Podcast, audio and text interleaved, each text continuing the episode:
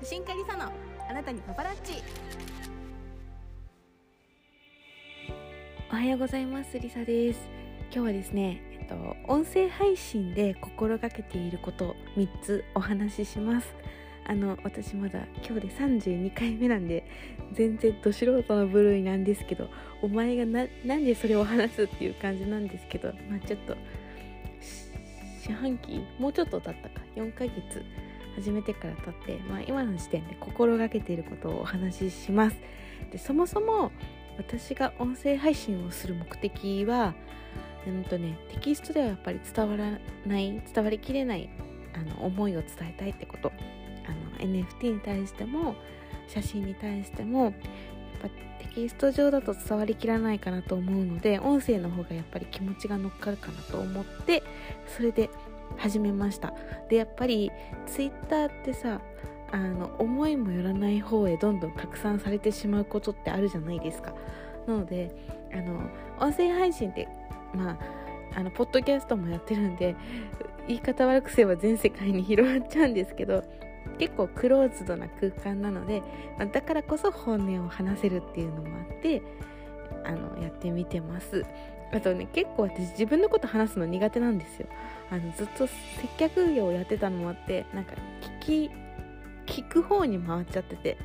あの人の話を聞いてる方が楽なんですよね。自分の思いを伝えるのが下手なんでまあこうやってアウトプットすることによって自分の気持ちの整理あの頭の中の整理とかも勝手にやらさせていただいております。で本題に戻るんですけど音声配信で心がけていることを3つ。でまず1つ目はですね4分で終わらせること。でこれえっと私配信を収録するアプリをあのもう4分で BGM 勝手に止まるようになっちゃうんですよ。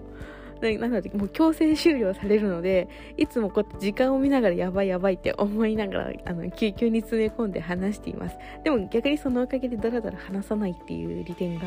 あります。で自分自身があのあの他の方の放送を見るときに5分超えてるとあ長いからちょっと後で時間ある時聞こうかなって思っちゃうんですよ。で結構やっぱり後でってなると後回しにしてしまうと聞き逃してしまうこととかもあるので自分が逆に、まあ、サクッともう聞いてもいいようにあえての4分で終わらせるようにしています、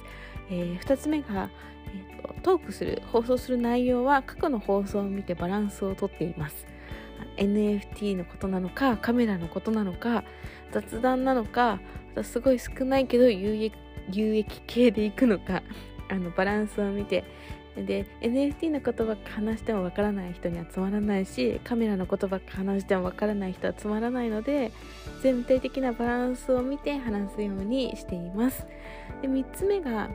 もう自分の中のハードルをすんごく低くすること。でもうね週3日配信できたら上出来だと思ってます。みんな本当に毎日できててすごいなって尊敬するんですけどあの私はもう無理なのであのゆるーくその代わり長くずっと続けられるようにっていうあのゆるーくをメインでやってます。であのインスタグラムとツイッターの方はしっかりとやっていくっていう感じで、まあ、ツイッターもだいぶ緩いけどね。という感じであの音声配信週3日できたら上出来ということでハードルを低く。でこの3つでやらせていただいております。今日も最後まで聞いていただきありがとうございました。今日も良い一日を。それでは。